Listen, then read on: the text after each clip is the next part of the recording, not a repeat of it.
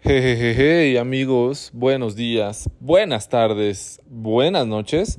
Ya llegó el 2023 y con ello su gustada sección de reseña literaria de todos los miércoles.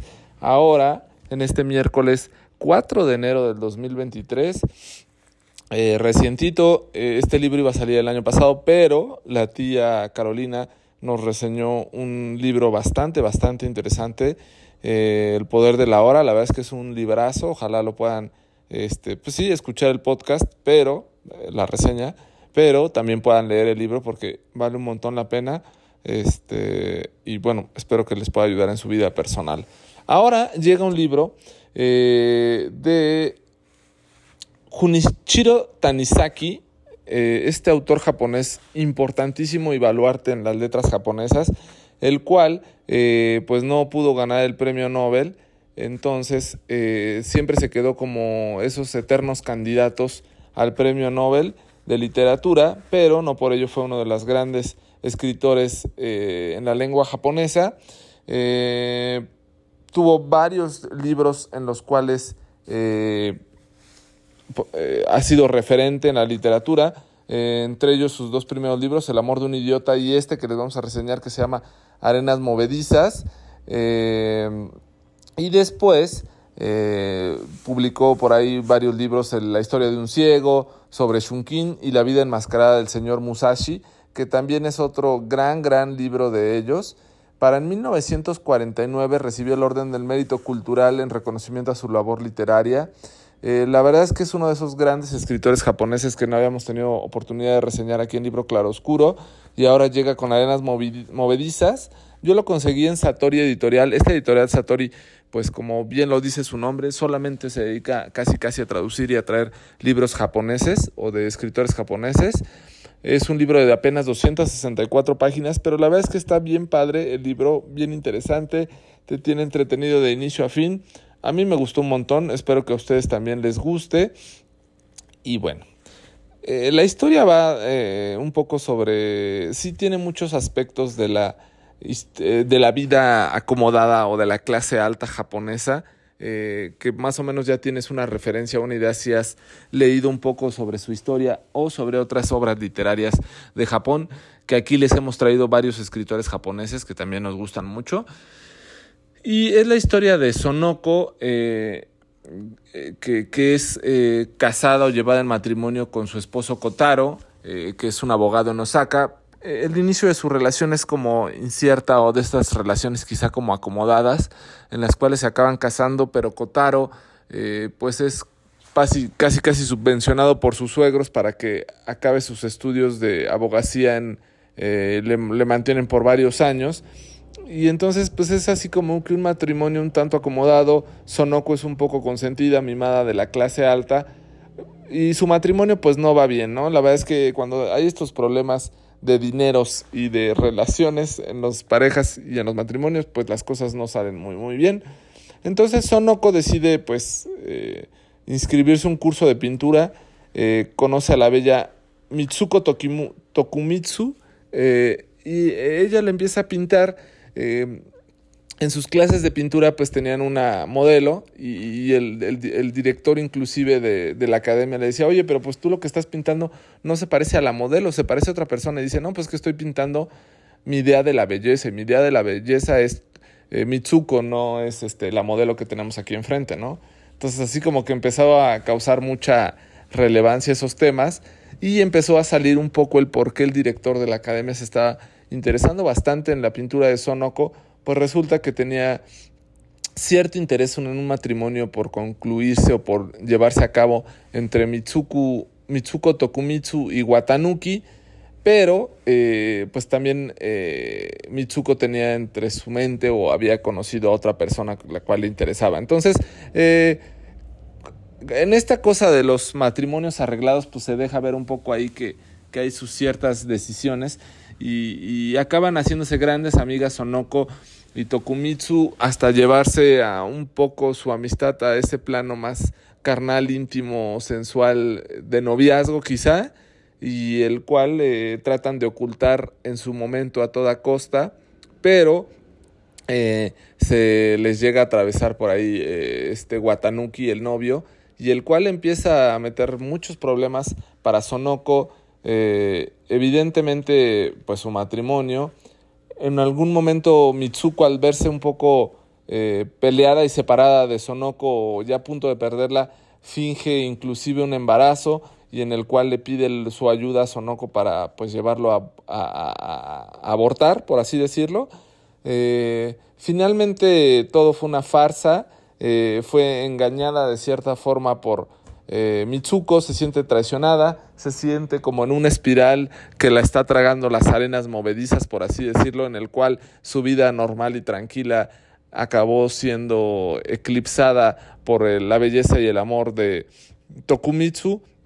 Y con ello también empezó a meterse un poco en la vida Watanuki, eh, el novio de, de, de, Mitsuko, el cual, entre otras cosas, tenía esta situación que era como impotente o no era, pues sí, este, cumplidor en la intimidad con su novia eh, Mitsuko. Entonces, pues era como algo de, pues que causaba mucha mucha pena o en el extracto social eh, era una deshonra, por así decirlo, para un hombre que, que no fuera vigoroso íntimamente.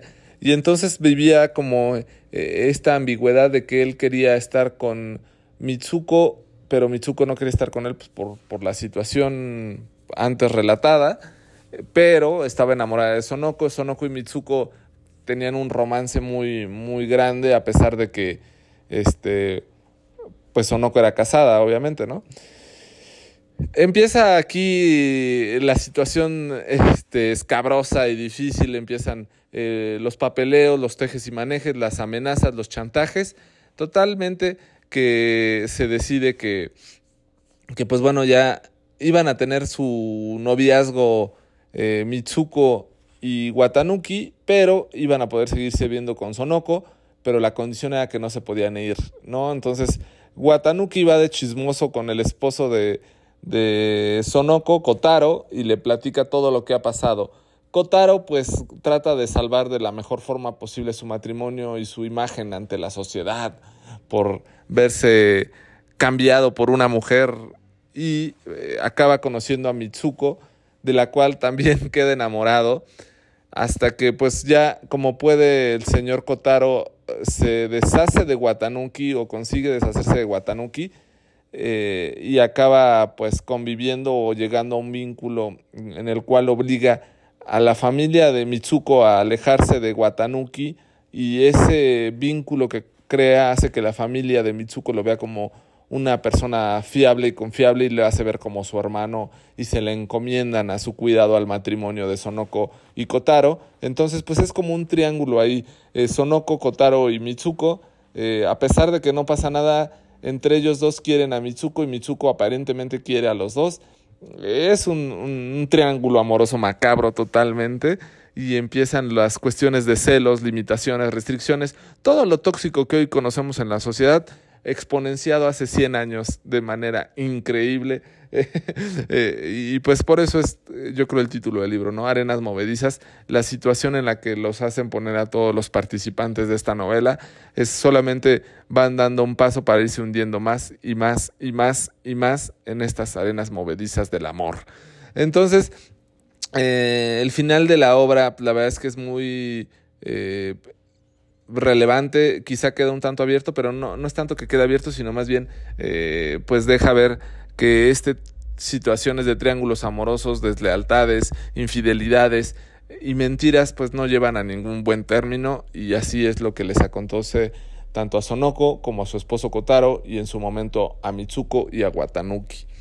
Eh, la verdad es que es una novela pues muy interesante, me pareció muy buena, eh, de estas novelas eh, pues que ya tienen su tiempo, de un gran autor muy conocido, muy escuchado, del cual tenía dos o tres libros en puerta por leer y bueno, me decidí por este y no me decepcionó para nada, lo recomiendo ampliamente, espero que su 2023 esté lleno de lecturas eh, y bueno, sigan muchos de los consejos o de recomendaciones o libros que les platicamos por acá, porque son grandísimos libros y valen la pena eh, que se acerquen a ellos.